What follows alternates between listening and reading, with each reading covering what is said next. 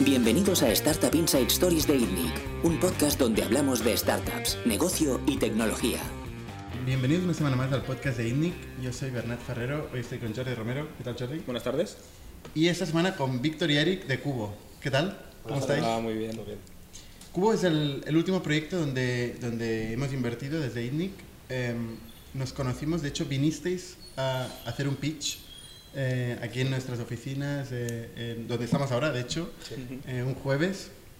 Nos gustó mucho eh, vuestro concepto, estabais en un momento muy inicial eh, y al final bueno, nos, nos, nos liasteis ¿no? y aquí estamos. Explicarte un poco qué hace Cubo. Bueno, buenas tardes, buenas tardes a los dos chicos. Pues Cubo básicamente es una compañía que permite que cualquier e-commerce y marca nativa digital del mundo pueda ofrecer la mejor experiencia de entrega same day a sus clientes. Eh, para ello pues hemos desarrollado una tecnología propia que nos permite hacerlo y nuestra visión eh, a largo plazo es que cualquiera con un smartphone y un espacio disponible como este pueda hacer fulfillment de pedidos de e-commerce. ¿Vale? O sea, nosotros aquí ahora tenemos un espacio, la visión, ¿no? Es- es- mm, tenemos una persona igual que tiene disponibilidad para, para hacer picking, eh, el packing eh, y el shipping. Perdón, ¿qué es picking, packing y shipping? Porque como Exacto. lo vais a decir varias veces, así Vamos ya- a- vamos y fulfillment también. ¿no? Y fulfillment. Sí, fulfillment sería todo lo que es eh, el- el- la gestión de la orden, el, pues el picking, que es el coger el artículo de la ubicación, el packing, que es empaquetar, empaquetarlo, y el shipping, que es expedirlo, ¿no? enviarlo al cliente final. Y en este sentido es como bien dices, ¿eh? cualquier persona con una mínima capacitación y un smartphone y nuestra tecnología y un espacio disponible puede hacer fulfillment de pedidos de e-commerce para entrega sin day. Y el e-commerce lo que podrá hacer es ofrecer un servicio que igual no podría permitirse, eh, porque no tendría la tecnología ni la, ni la capacidad de hacerlo, que es desde la conexión con su propia web eh, y el cómo elegir pues igual las franjas de entrega, etcétera, hasta eh, que esto acabe llegando a una destinación determinada. ¿no? Sí, eso es nosotros, la- nuestra tecnología, además de permitir esta gestión de estos espacios eh, que se pueden habilitar para hacer esta- estos procesos de fulfillment, eh, permite y da visibilidad y control a nuestros clientes que son los e-commerce de todo el proceso eh, de- logístico que tienen dentro de su e-commerce ¿no? y de toda su operación. ¿Esto qué significa? Pues que al final eh, pueden ver todo el set de productos que es gestionado por Cubo, pueden ver cuál es el inventario que está asociado a cada uno de sus productos, además lo ven en tiempo real, pueden ver desde el stock que- y el inventario que está en el almacén hasta el stock o inventario que está, que está viajando en tránsito y obviamente pueden ver y hacer seguimiento a todos los pedidos en tiempo real que, que- que se, están, que se han preparado y que se están lanzando. Una pregunta. El- vuestros clientes, eh, antes de usar Cubo, si quisieran hacer same-day delivery, obviamente no tendrían el reporting, el real time y todo esto que has dicho ahora, ¿eh? pero ¿podrían hacer same-day delivery sin Cubo? ¿Y cómo, cómo lo harían? Este es el, el problema principal que, que tratamos de resolver. Eh, si tú eres un e-commerce, generalmente trabajas con un logístico tradicional, que primeramente no te da la capa de tecnología que comentaba Eric, toda la digitalización de procesos. Y segundo, el problema básico del fulfillment tradicional, que es que tenemos modelos centralizados. Esto significa que tenemos grandes almacenes de distribución alejados de las ciudades. Si el punto de demanda es en la ciudad y el almacén está fuera de la ciudad, todo el tiempo y el coste que va dentro de tu paquete es para traerlo del almacén al punto de consumo. Por eso no puedes hacer un day delivery. O sea, un e-commerce típico que sirve mercado español o europeo, quizá tiene un solo almacén para toda Europa, Puede tener uno, dos, tres, pero generalmente no tiene muchos no más. uno en cada ciudad. Y, y depende de un operador que, como decimos, eh, no está digitalizado y que no ofrece esta experiencia que ofrecemos. Y vosotros, aparte de tecnología, ¿qué más tenéis? ¿Tenéis almacenes? ¿Tenéis motoristas? ¿Tenéis aviones que mueven los paquetes? Sí, nos podríamos imaginar Cubo como una capa de tecnología que integra por debajo a dos tipos de partners. Estos partners de fulfillment, eh, que se encargan de todos los procesos de preparación de pedidos y de gestión de inventario. En este, en este, en este bucket de, de de partners también está Cubo, que tiene sus propios eh, almacenes. Y luego también tenemos nuestros partners de delivery, que al final son compañías locales que bien integran coches, motos, bicicletas, que también acaban colaborando y en los cuales van a recoger a estos almacenes urbanos y hacen el delivery. Con lo cual, la persona que llega a tu casa, perdona, solo para entenderlo, ¿eh? no es de Cubo. No, Y el almacén donde ha vivido ese producto antes de llegar a tu casa puede ser de Cubo o puede ser de un partner. Eso es. Y puede en el largo plazo incluso ser de una red muy extensa de cualquiera de nosotros que tenga un almacén y un picking, packing. Eso es. Pero aunque no sea de Cubo, siguen los estándares y los procesos que Cubo hemos definido, porque al final acaban operando con nuestra tecnología y con nuestros procesos. Por lo tanto, la calidad del servicio acaba siendo la que marca Cubo. Vosotros sois, con lo cual, una plataforma muy escalable porque lo podéis hacer en muchos sitios sin la necesidad de tener vosotros la ubicación y controlar a los riders, etcétera. O sea, trabajáis con las capas de infraestructura que ya existen a día de hoy en las ciudades. Eso es. Eso es. Y esa es la clave de la, de la escalabilidad del modelo, precisamente. El no apalancarnos en activos físicos, sino dar la tecnología que permite que todo se pues, orquestre. ¿Y quiénes son estos partners de delivery? ¿Son Globo, que mm, está por aquí? ¿Son Deliveroo? ¿Son Stuart? ¿Qué, ¿Qué tipo? ¿Correos Express? No lo sé. Depende del tipo de servicio. Nosotros siempre hacemos muchísimo foco en el same day porque es el nuevo estándar que creemos que va a marcar el e-commerce, pero también trabajamos next day y ultra fast, que son los pedidos en menos de dos horas. Para cada uno de los servicios hay un partner adecuado. Un carrier tradicional normalmente no puede trabajar un servicio on demand o un servicio same day. Tiene que trabajar pues un servicio next day. Tradicionales, DHLs, TNTs. Seguramente sean más, más tecnológicos los DHLs, pero estaríamos hablando de Seur, pues Vale. un ACEX, un Vale. GLS. O sea, trabajáis con todos, depende del- de la ventana del envío. De hecho, para cada tipo de servicio integramos más de un partner. Es decir, no solo vamos con un partner. El, el inventario eh, de- del e-commerce en sí, ¿dónde está? ¿Cómo, ¿Cómo se mueve? ¿Cómo se elige eh, dónde tiene que estar? Porque imagino que si tenéis muchos sitios eh, descentralizados en las zonas urbanas, pues tiene que haber un lío de inventario del, de- del copón, ¿no?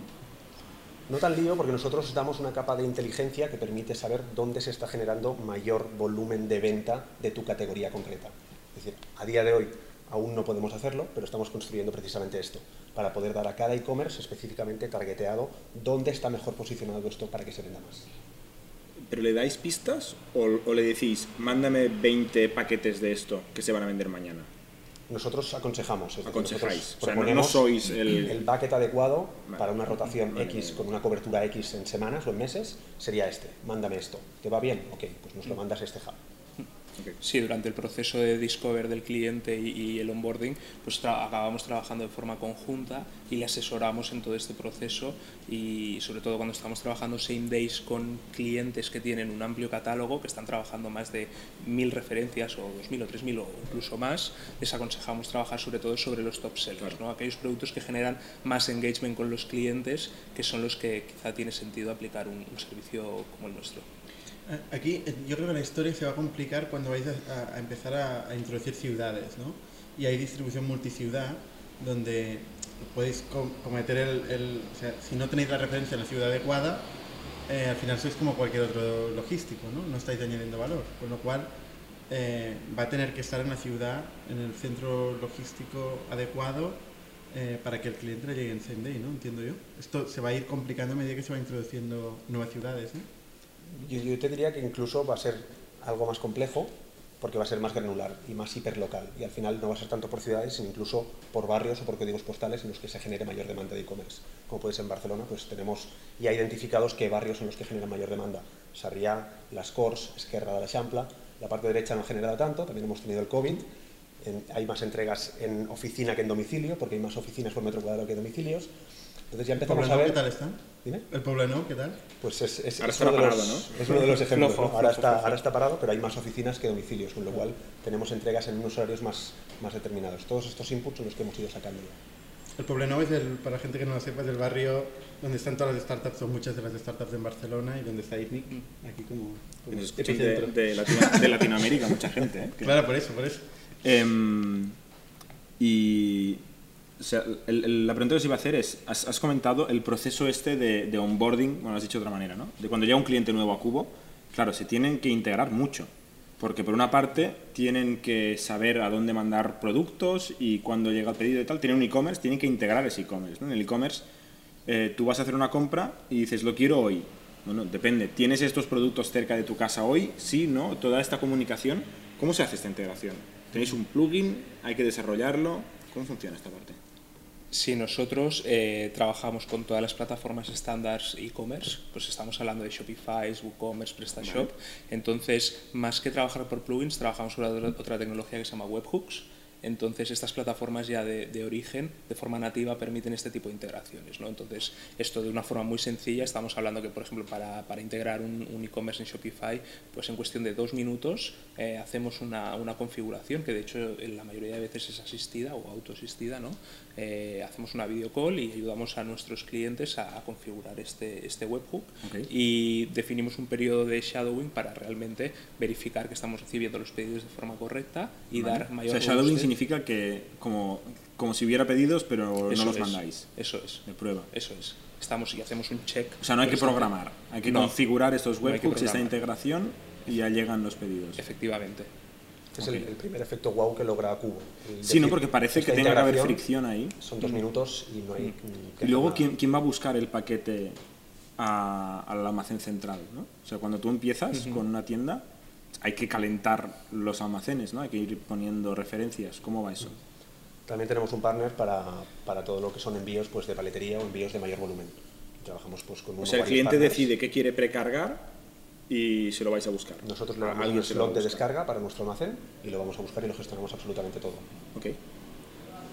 Oye, para entender el- mejor el, el mercado logístico, ¿no? porque esto ha ido cambiando, eh, se, ha ido, se ha ido volviendo mucho más exigente, hasta el punto que, bueno, en mercados asiáticos donde igual están más avanzados, eh, la gente hace un pedido y en, en nada, en menos de una hora le aparece un- alguien con unos tomates o una cerveza y, y es más barato que irse a la tienda igual, ¿no? Eh, o desde luego más rápido. Em, Entonces, ¿cómo, ¿cómo está evolucionando esto? Porque, bueno, yo creo que Amazon ha sido el, que, el pionero. Eh, luego contaremos tu, vuestra historia. Tú vienes de Amazon, concretamente. Em, ha- de hecho, ha liderado mm, creando esta infraestructura, pero, pero también ha puesto al servicio de los, de los comercios. Es decir, hoy un comercio podría utilizar eh, Amazon para, para hacer su infraestructura, de- de- o sea, su, su logística. De la misma manera que eh, Globo creó también una, infla- una infraestructura para poder distribuir sus propios productos, pero también hoy está ofreciendo su propia infraestructura a comercios para que de forma casi marca blanca, eh, no sé si es marca blanca o no, pero, pero, pero es B2B, no es B2C, eh, pueda distribuir sus productos.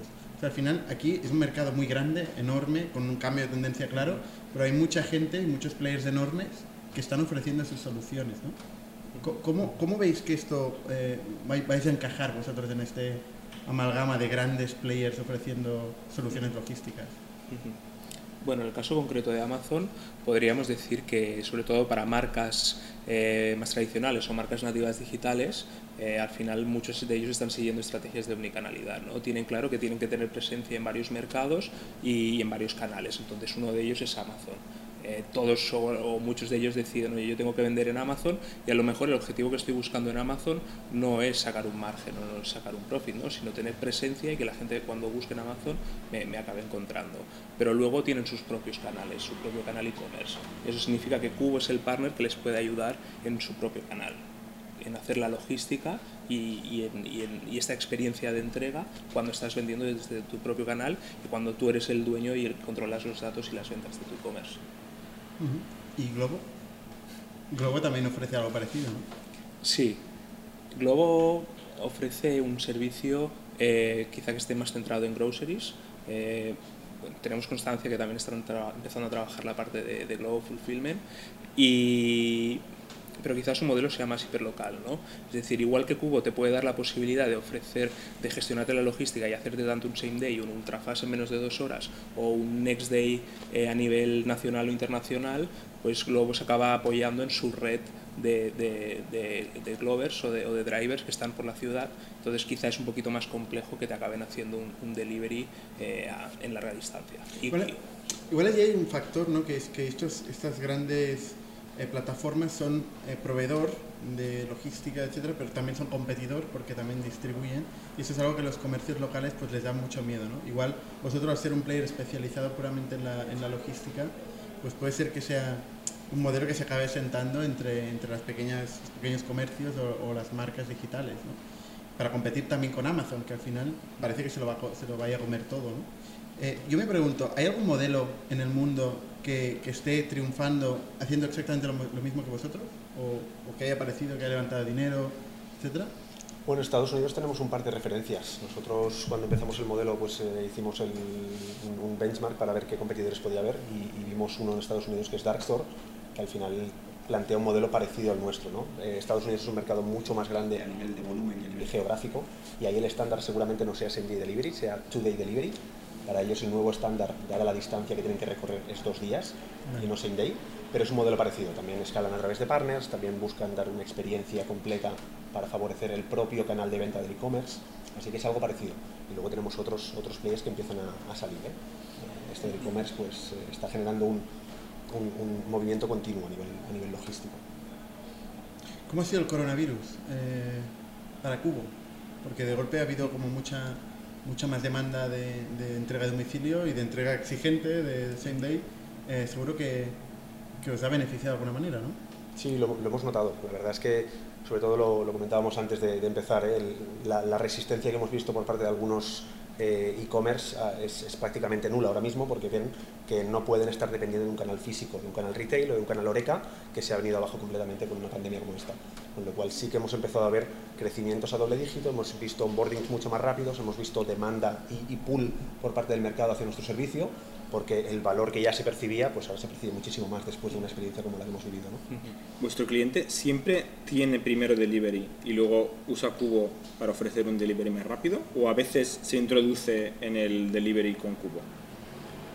Pues tenemos de, de todo. De De, todo. hecho, ha habido un, un caso que precisamente era un, un- e-commerce, un, un- un productor de bebidas que dependía eh, exclusivamente del sector retail y Oreca. Han montado su e-commerce y de cero han empezado con nosotros. Y hay otras O experiencias. sea, el único delivery que tiene es con Cubo. Exacto. Sí. Nosotros hacemos Next Day, Same Day y Ultra Fast. Hacemos las tres cosas.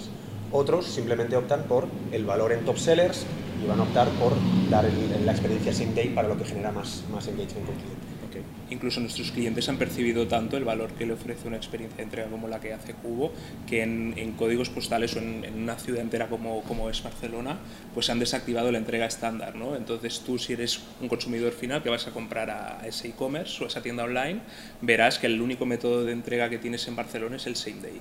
¿Por qué? Porque al final el mindset de- del consumidor ha cambiado durante sobre todo el, el, el COVID y los, los nuestros clientes y los e-commerce que se han dado cuenta de ello y que han sido más rápidos han sido capaces de, de adaptarse y, y de ver el valor que estamos aportando. ¿no? A nivel de volumen de, de negocio, o sea, vosotros hace 3-4 meses estabais casi a cero, o estáis empezando. Eh, cuando nos conocimos, es hace 4 meses, ¿no? Sí, hace cuatro meses estuvimos aquí pichando en, Antes casi del coronavirus. eh, Febrero sí. sería. Mm. sí. Qué buen timing, ¿eh? Sí. Qué buen timing también como en Factorial. eh, encajasteis perfecto ahí los timings. Sí, Muchas veces lo decimos que nos ha, nos ha ido de, de poco el hecho de podernos subir a esta ola del e-commerce que ha generado el, el COVID. eh, pero a lo mejor quizás si hubieran sido cuatro semanas más tarde, pues a lo mejor no habríamos podido. Claro, claro, claro. Entonces, ¿cómo ha evolucionado a nivel de números eh, el, el volumen de transacciones que habéis movido, el número de clientes? Pues a nivel de, de transacciones, igual Eric puede darte más detalle, a nivel de, de volumen de órdenes, eh, el 31 de enero sacábamos nuestra primera experiencia y hoy en día estamos sacando 2.500 al mes, para que veáis un poco la evolución. Una experiencia es un pedido, ¿no? Una Para experiencia es un pedido. mortales. Sí. Exacto. 31 de enero primera experiencia, hoy en día 2.500 eh, al mes, con lo cual el crecimiento y la escala que he cogido a nivel de, de operación ha sido brutal y en muy poco tiempo. Y creciendo. Sí, sí. ¿Por qué le llamáis experiencia? O sea, ¿realmente creéis que hace falta diferenciarlo de, de Sí. una entrega? Sí, porque La gente quiere que le entreguen cosas. A mí cuando me viene a casa con el café, me entrega café, no me entrega una experiencia, ¿no? No sé, la percepción como consumidor. Sí, o sea, tradicionalmente el, el- el negocio de la logística se bajaba en el, el coste. ¿no? Cuanto menos coste sea para mi negocio, mejor. Y, y nosotros nos estamos dando cuenta, y lo que siempre trasladamos cuando hablamos con nuestros clientes, es que la logística para el canal e-commerce no es un coste, es una inversión. Y eso es muy importante de entenderlo.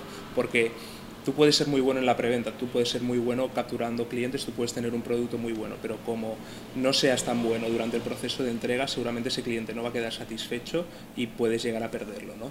De hecho, ¿Cuál es la clave de la satisfacción del cliente? Sí, nosotros decimos que el 75% del NPS está directamente relacionado con el proceso de entrega. ¿no? Hay varios estudios y por lo que nosotros vemos y medimos con nuestros clientes más grandes, pues eh, sacan esas métricas y son, y son conscientes de ellos. Y de hecho también saben que, que el 60% de los consumidores experimentan frustración sobre, durante el proceso de entrega y eso, es, eso, eso hay que erradicarlo. Hablando de frustraciones, con el tema del coronavirus, una cosa que ha pasado mucho. Te dejo el paquete en el ascensor y se van corriendo. ¿Esto? Corriendo, ¿no? corriendo me lo imagino yo en mi cabeza. Y estornuda- y estornudando y tosiendo encima paquete. Ha pasado, ha pasado. ¿Esto eh, pasa o, o no?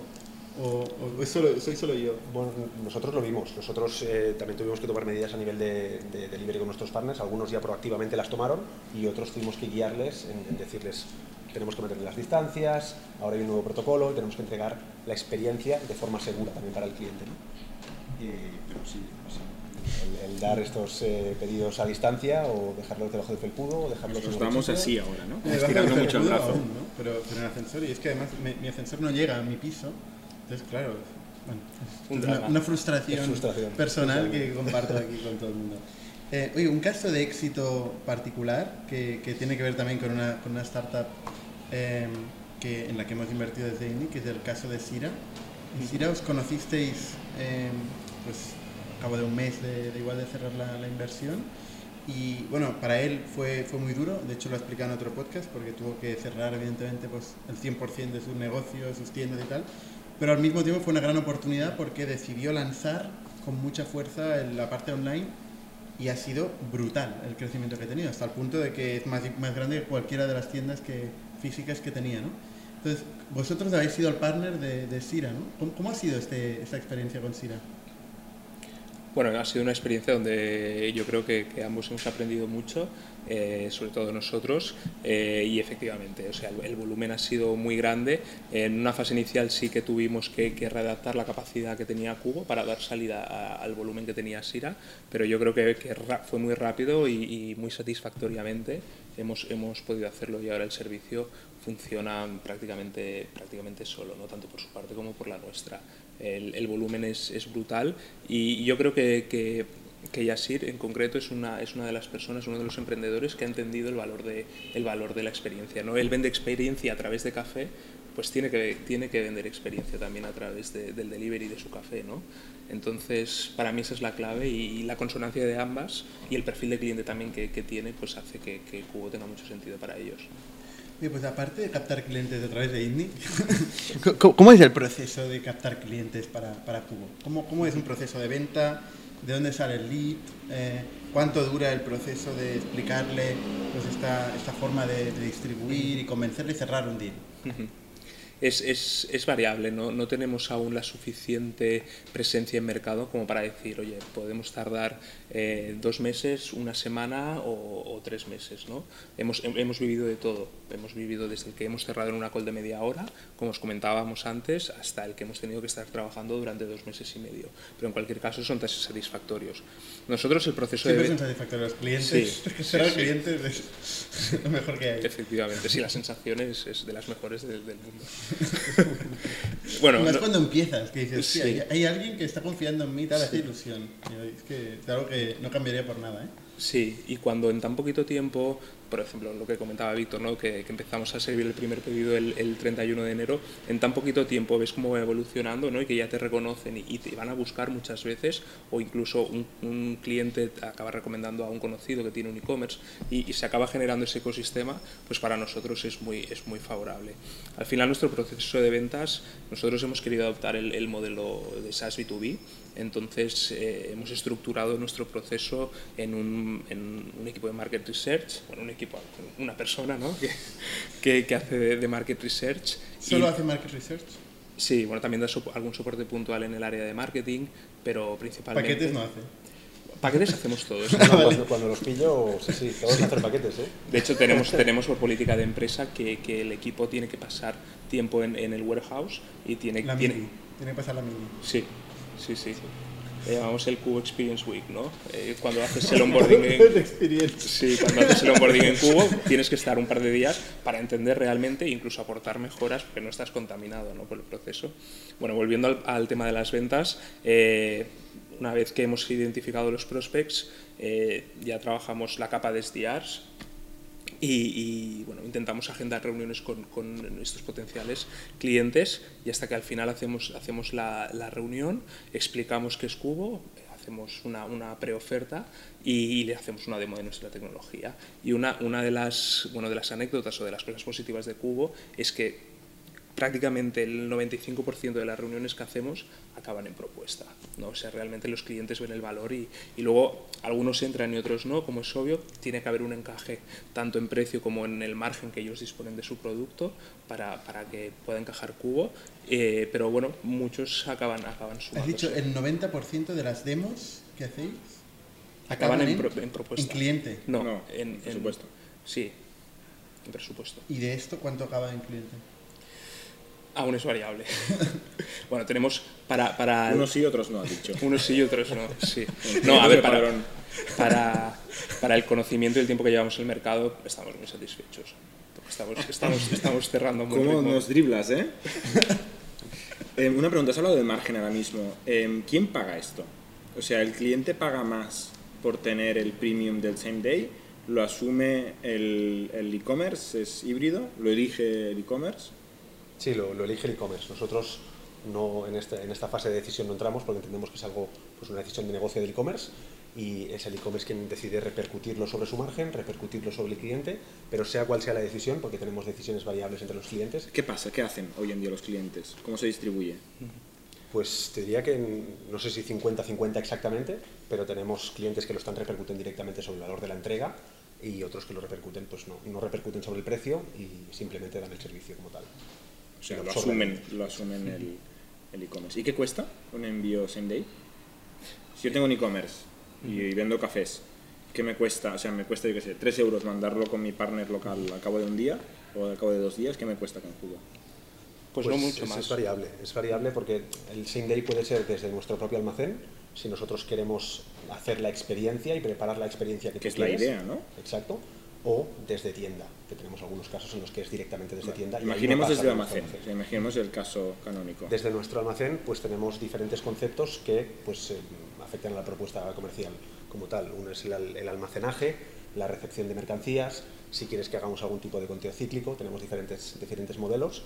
Luego tenemos lo que es la preparación, que pues consta básicamente de lo que hemos dicho, el picking, que es coger los artículos, eh, la preparación como tal en la caja y en la experiencia que tú quieres, con los flyers, promociones, todo lo que tú quieras, y luego está el envío, con lo cual es variable. ¿Y en euros? En euros, pues estamos hablando de una horquilla entre mm, 4 euros y 5,90. Si el diferencial de valor no corresponde con el diferencial de, de precio. Y esto incluye el motorista, ¿eh? Porque si tú quieres todo. hacer Sí. un globo, por decirlo de alguna manera, ya cuesta 5,90 o 5 euros, ¿no? Me parece más o menos. Esto incluye absolutamente todo. Es motorista, ¿eh? No, es, no va en bici o, o en coche, depende. Sí, depende de la, no- volumetría de pedidos. Si tú eres un negocio que tienes 5 pedidos y caben en una bici y la dispersión no es muy alta, nuestro algoritmo ya detecta que puede ir en una bici. Si es una volumetría más grande y necesita ir en un coche, pues cogemos un coche. Y el e-commerce no elige. El e-commerce dice que llegue a mi cliente. Eso lo decidís vosotros. O sea, el algoritmo decide qué partner y qué vehículo y qué todo. ¿Os piden que sea una distribución carbon free, eh, sin, sin motos, sin coches? ¿Os lo pide algún cliente o no? Motos eléctricas. Sí, con, con uno de nuestros primeros clientes sí que, sí que trabajamos esta propuesta. Y de hecho había un compromiso por parte de Cubo de que siempre que fuera posible, porque no siempre es posible, el, el- el- el transporte o el delivery se va a hacer con, con un vehículo sostenible. Con esto estuvo, estuvo satisfecho. ¿no? O sea, un, un lo intentaremos, bien. Sí, porque al final entendió y, y tiene que entender que hay situaciones en las que no es posible garantizar. ¿no? Parece que es una tendencia de mercado también, ¿eh? el, el pedir cada vez más ser más exigente en la forma de, de distribución, ¿no? Eh, Y el packaging también. y el O packaging. sea, estos días de coronavirus, la cantidad de cartón que estamos tirando es una locura, ¿no? O sea, seguro que hay maneras de, de optimizar esto. Sí. Oye, y de, de- de la tecnología, de la parte de producto propiamente, eh, ¿cómo lo estáis haciendo? ¿Quién lo está haciendo? ¿Cuánto, cuánto habéis invertido de, de nuestro dinero en tecnología? Que parece ser que además es, es clave para vosotros, ¿no? Esta es la emboscada que, que comentábamos, ¿no? Ya la teníamos Es una experiencia, es una experiencia tecnológica. A ver, noso- nosotros somos una compañía tecnológica eh, básicamente por, por el foco que tenemos, por nuestra metodología de trabajo y también porque más del 50% de nuestro equipo está centrado en el desarrollo de producto. ¿no? Entonces, sí que nosotros em- empezamos con un equipo muy pequeñito, ahora estamos eh, creciendo. Inicialmente todo lo que era el diseño y el desarrollo de producto eh, pues lo hacíamos entre, entre Víctor y yo y luego teníamos un equipo de, de- de desarrollo que sí que se encargaba de implementar esto. Ahora ya lo estamos profesionalizando más y ya, ya de hecho el lunes se incorpora nuestra responsable de producto y, y ella se va a ser la, la encargada de, de Sí, hacerlo. enhorabuena. Muchas gracias. Un momento clave. Vale, vale. Oye, pues contándonos un poco también em, la historia corporativa, un poco cómo, cómo ¿Y quiénes sois vosotros? ¿Y quiénes sois ¿De dónde vosotros? salís? ¿no? ¿Qué hacéis? ¿Cómo os conocisteis? ¿Por qué os metéis en ese lío eh, tan grande? Porque esto es un, un lío considerable. ¿Cuál es vuestra historia?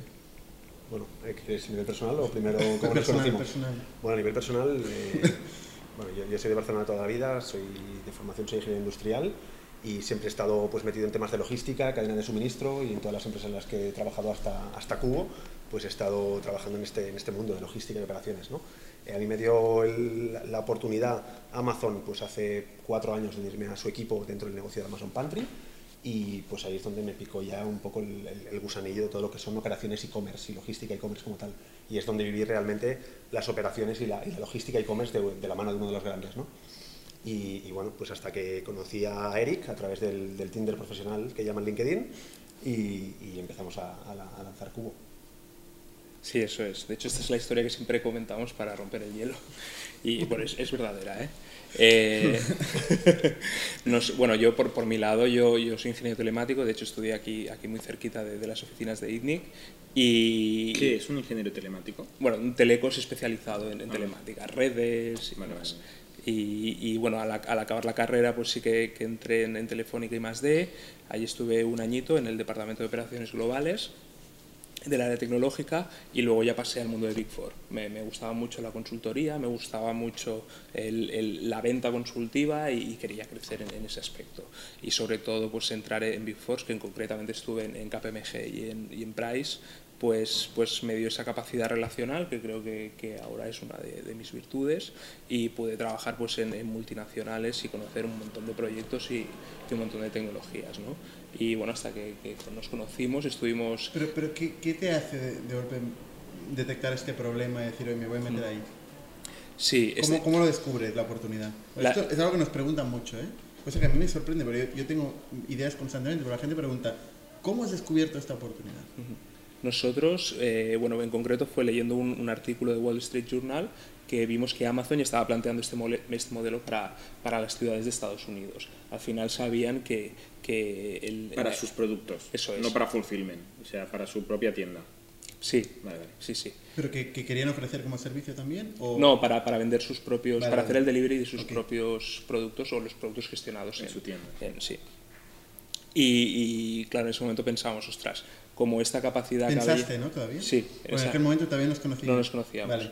Claro, pensé, como esta capacidad que había llegando se acaba extendiendo, pues muchos e-commerce van a estar en desventaja, ¿no? Porque no van a poder tener su propia red capilar de, de distribución por todo el mundo para, para poder hacer este delivery. Entonces, pues contacté con, con Víctor y fue un match. Pero ¿por qué Y- contactaste con Victoria y Claro. no con Bernato, conmigo? Contacto con más, pero nunca lo cuentan. O sea, ¿Pero qué, qué No, la buscaste verdad en, en- buscaste cofundador? No, busqué Operations Manager Amazon. Vale, Porque ok. tenía, tenía claro que tenía que ser una persona Tenías de buen Amazon. SEO para, Sí. para esas Sí. palabras. Las keywords que es eran concretamente lo que pone en tu LinkedIn, Operations Manager en Amazon, hace unos años. Y, y bueno, la verdad es que bueno, dio la casualidad de que teníamos un, un amigo en común y le pedí cuatro referencias para saber con quién hablaba y ya quedamos y, y a partir de ahí fuimos construyendo mientras pues, al final acabábamos solapando nuestro trabajo. ¿no?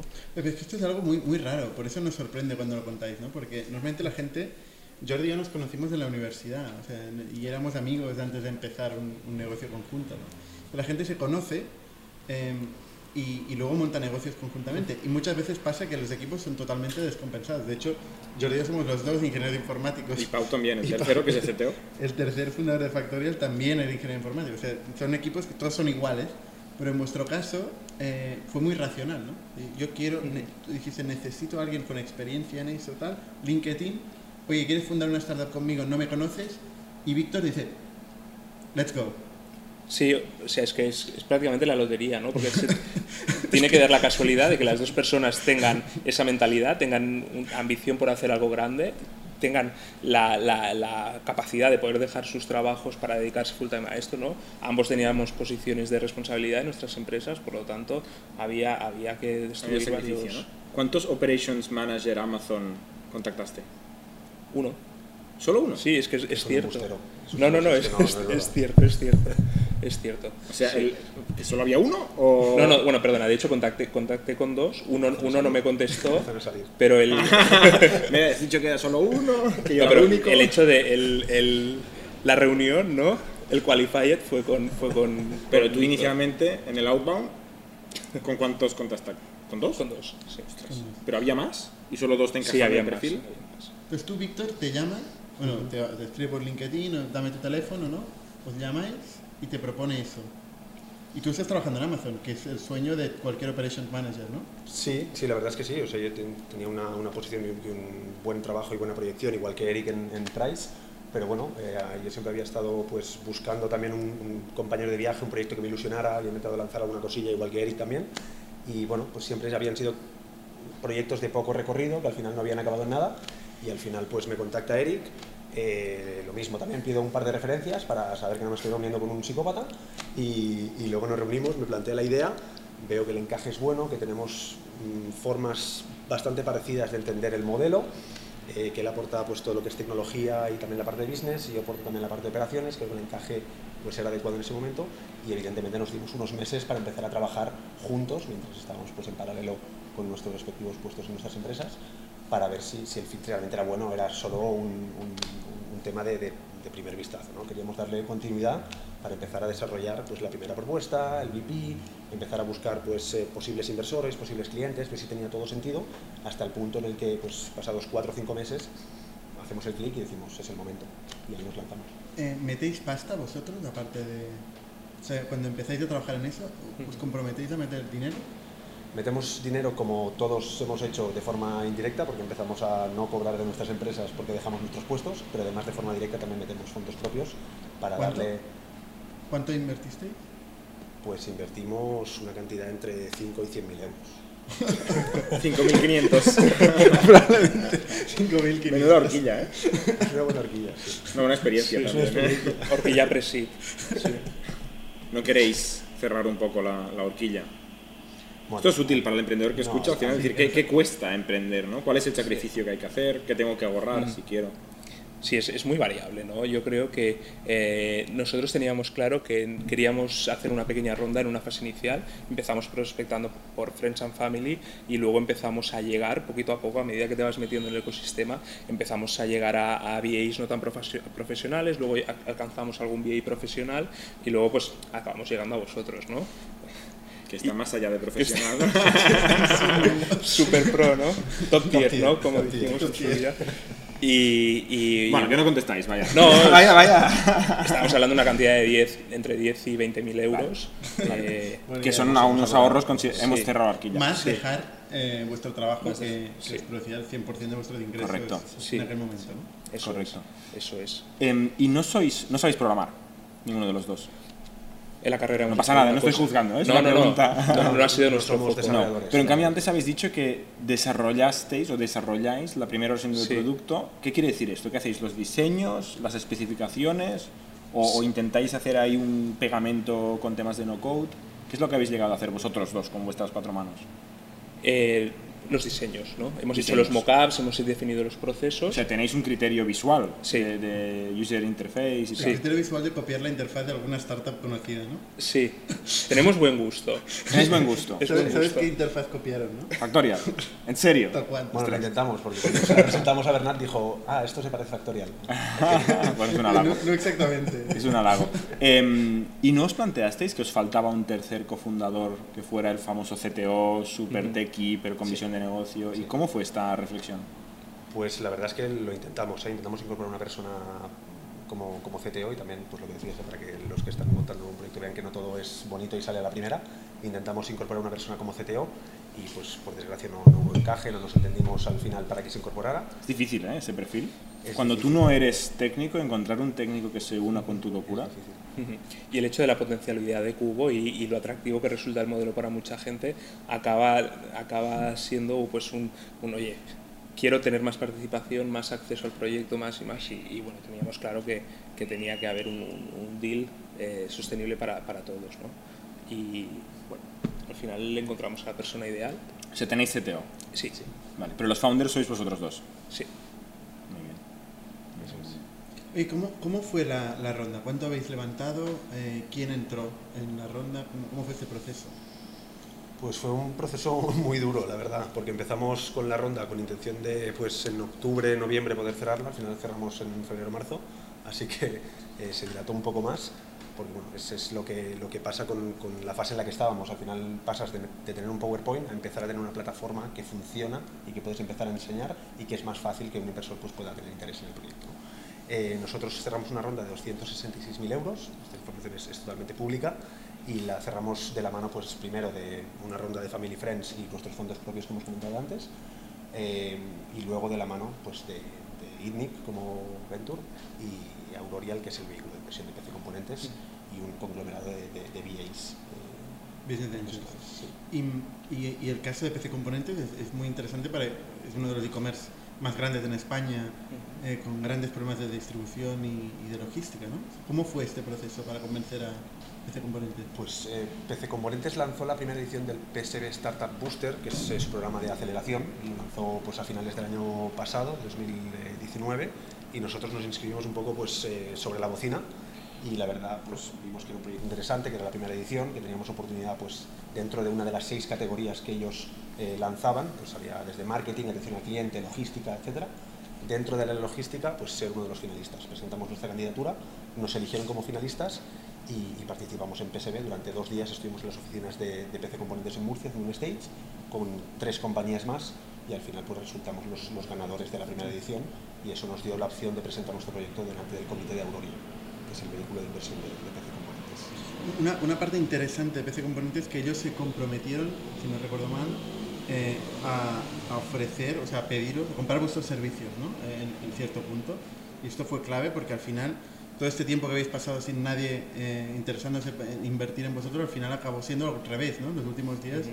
Eh, pues tuvisteis mucha más gente que estaba más interesada, ¿no? Pero el caso de PC Componentes es que se comprometió con vosotros a, a, comprar vuestros servicios. ¿Cómo, ¿Cómo, fue eso?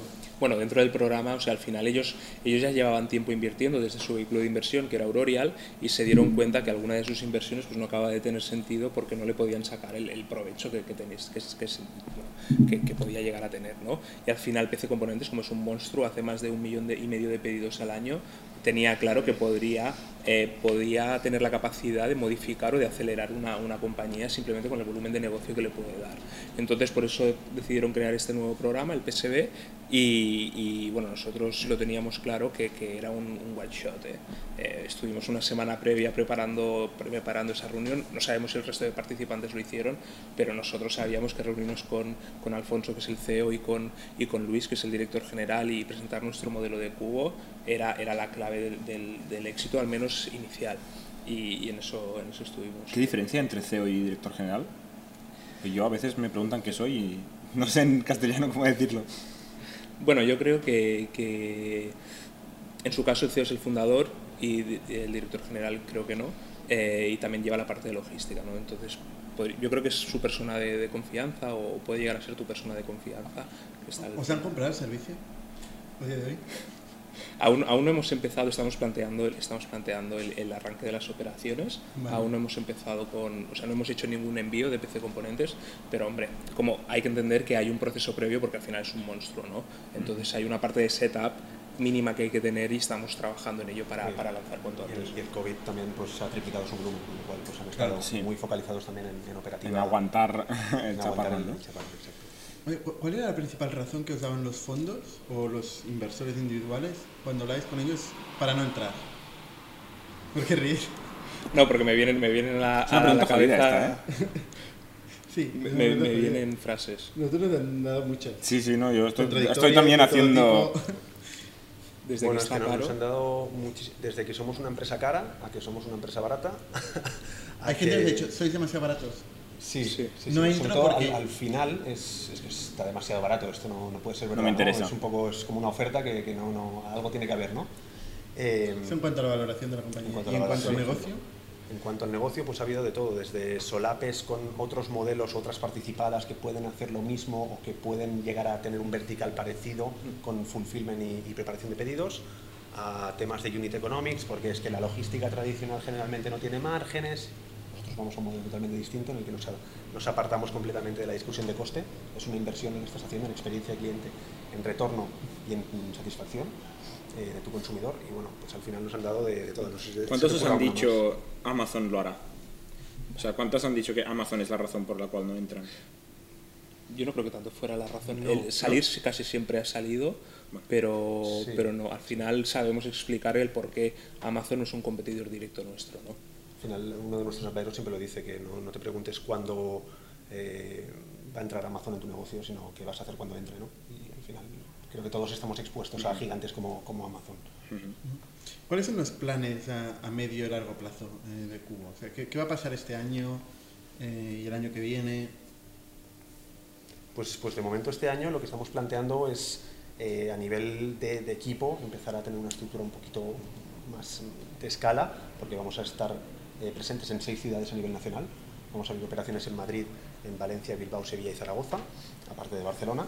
Eh, tendremos que empezar a escalar de la mano de partners, porque no queremos, nuestro modelo no es tener almacenes propios, lo hemos dicho antes, no, no somos eh, una compañía que se apalanque en activos, sino a través de partners y todo lo que ella conlleva. ¿no? Tendremos que empezar a dimensionar el equipo de ventas con squads pues, formados por SDR y Account Executive, como hemos explicado antes, bajo nuestro modelo de, de- de ventas B2B. Tenemos que Visteis el anterior podcast de INNIC de, con De Javier Javier. Jardel, ¿no? Bueno, Sí, Javier, Javier es uno de los, de los colaboradores y advisors habituales de, de Cubo y nos ha enseñado muchísimo. la verdad. También gracias a Indic. ¿eh? No solo nos ayudáis con clientes, sino que también con Advice. Y bueno, eso es de agradecer. ¿no? De hecho, yo creo que uno de los valores... eh, No hace falta vender que tampoco ya. No, pero es, es la verdad. De hecho, nosotros el día que fuimos, que vinimos aquí a pichear ya teníamos la ronda cerrada y de hecho teníamos overfunding en ese momento, pese a que nos costó llegar a esa situación. Y, y tuvimos que la, la oportunidad de, de decidir y de elegir y tuvimos que desplazar al- algunos tickets para, para encajaros a, a vosotros porque sabíamos que el fit era muy bueno. Gracias. Yo creo que esto es importante para la gente que esté levantando dinero, el, el saber que, que- que todo es una mierda, con perdón, que, nadie, que todo el mundo te dice que no, que no tienes inversión y que tal, hasta que de repente te sobra inversión, eh, tienes ahí para negociar y eres el rey del mundo, ¿no? O sea, que siempre es así y que no pasa nada, ¿no? Que, que si la gente te dice que no, simplemente es que estás en la fase 1, que ya llegarás a la fase 2. Sí. Lle- Llega un punto de clic, para nosotros fueron las tres últimas semanas en las que parecía que levantábamos dinero sin prácticamente Sí, buscarlo. Y es por eso, ¿no? Porque pasas de un PowerPoint a una plataforma que ya empieza a... No solo eso, ¿eh? también hay. Ah. La gente huele, estos se nos escapan, hay mucho FOMO, eh, mucho inversor que es follower, que cuando alguien invierte dice, ah, pues yo también. eh, a mu- Y sobre todo que cuando contrastas tu idea y tu proyecto con mucha gente, al final vas ganando seguridad, vas viendo Total. un poco dónde está el mercado, efectivamente, ¿no? Y, y eso se nota, o sea, lo transmites. Totalmente. Es, es- es una, no lo puedes controlar. o sea, bueno, hay gente que es muy buena en eso, ¿no? Pero aún así eh, lo transmites cuando ves que efectivamente que esto te, es una oportunidad y tú te lo crees. Te lo crees ya al 100%, ¿no? Y cuando tienes uno o dos term sheets, te lo crees más. Esa es la forma de pichearlo, ¿eh? también como dices. Sí. Es- al principio lo notábamos que íbamos un poco más retraídos, tener que ver los primeros fondos, no habíamos picheado nunca delante de fondos. Vosotros en mundo startup, inversión y tal, en vuestra vida anterior, de Big Four y de logística, no, no, no estaba eso, ¿no? Yo, yo, segui- yo lo seguía. Tú lo se- seguías, pero de como cerca, aficionado. Sí. Sí, sí. Y tú, bueno, muy intentado montar algo y tal, pero esa es la primera vez que os habéis metido. sí. Sí, de pleno. Y, y se nota, porque es lo que te digo al principio, las primeras experiencias pues son... Es que no sé qué estamos haciendo, no lo estamos vendiendo bien, hacíamos un poco el debrief cada vez que salíamos, esto no ha ido bien, esto tampoco, has visto qué cara ha puesto, has visto lo que nos ha pregunado, y era un drama cada vez, ¿no? Y poco a poco vas... No era vas tan puliéndolo. correcto, ¿eh? era un poco más agresivo. Públicos. Oye, cerramos el paréntesis y estabais explicando qué va a pasar con Cubo los siguientes meses y años, que me interesa mucho.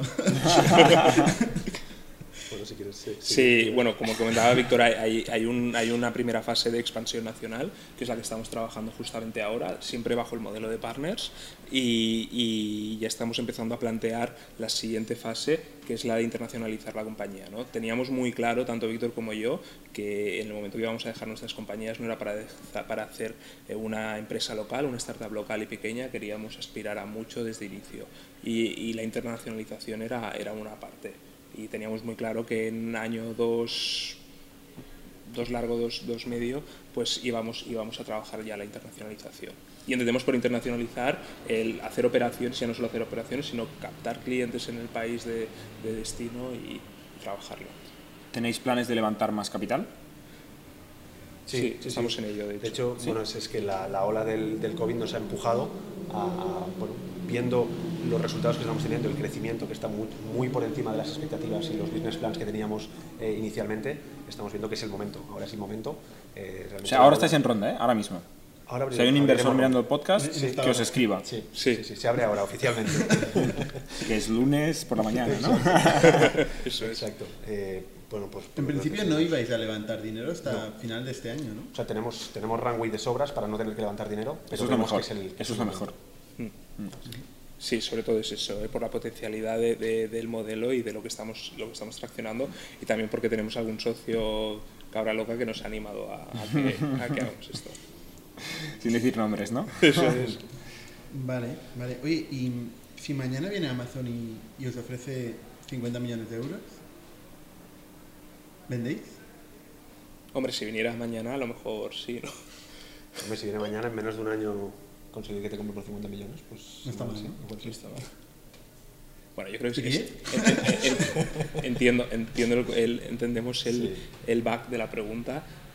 O sea, al final Cubo es, es nuestro niño y, y lo estamos haciendo crecer, ¿no? Entonces queremos llegar con... No, no hay una buena respuesta a esta pregunta. No, no, pero, pero, No, pero a, la- a la- a la pregunta de una venta ahora, yo por lo menos personalmente no he vivido suficiente lo que quiero vivir en Cubo y abrir nuevos países y ver cómo esto se expande y se ¿Qué hace queda? grande. ¿Vendes o no vendes? No, no, no. Claro, no. pero 50 millones. no, no, sí, el tema de, de Amazon es, es el, el comentarle la broma, ¿no? Pero, No pasará. pero yo ahora mismo no pasará y aunque pasara, pues mm, si lo hiciéramos sería con un punto agridulce. No hemos vivido aún lo que queremos vivir con Cubo. ¿Y Estamos qué es lo que queréis vivir? ¿Qué es lo, lo, lo mejor que podría pasar? Pues yo creo que lo mejor que podría Esas pasar miradas es, me encantan. es ser la, la- la compañía de referencia a nivel de, de experiencias de entregas en Day. Esto significa poder operar a nivel mundial y poder seguir llevando experiencias a cada uno de los países en los que operamos. Queremos ser una empresa lo más internacional posible y ahora mismo tenemos una escala que es Barcelona y empezamos con Madrid, ¿no? Lo cual queremos vivir muchísimo más. ¿Qué sí. roles tenéis? Porque estáis hablando todo el rato, ahora la mirada, tal, ¿no? Eh, empezaste tú, luego le buscaste, lo hacéis todo muy juntos. Eh, ¿Cómo repartís las responsabilidades? Nos apoyamos mucho el, el uno en el otro. Eso se ve. Sí, y, y bueno, hay cierta complicidad y, y yo creo que nos, que nos beneficia. Entonces, yo sí que me encargo más de la parte, de la parte comercial y, de- y hasta ahora de la parte de producto, y Víctor más de la parte de, de operaciones, que, que ya es, es mucho trabajo, pero sí que hay una función, o sea, no, podríamos decir que somos como coceos, ¿no? Al final, entre... ¿Sois coceos? Formalmente no, pero en, en el fondo las, las decisiones las acabamos tomando entre los dos a, a la par y, y- y tenemos el mismo interés. en ¿Tenéis el mismo interés? ¿El cap table es igual? Exacto, bueno, prácticamente. Ok, No es exactamente igual para no tener pues, puntos de bloqueo, pero es prácticamente igual. ok. Simbólico, sí.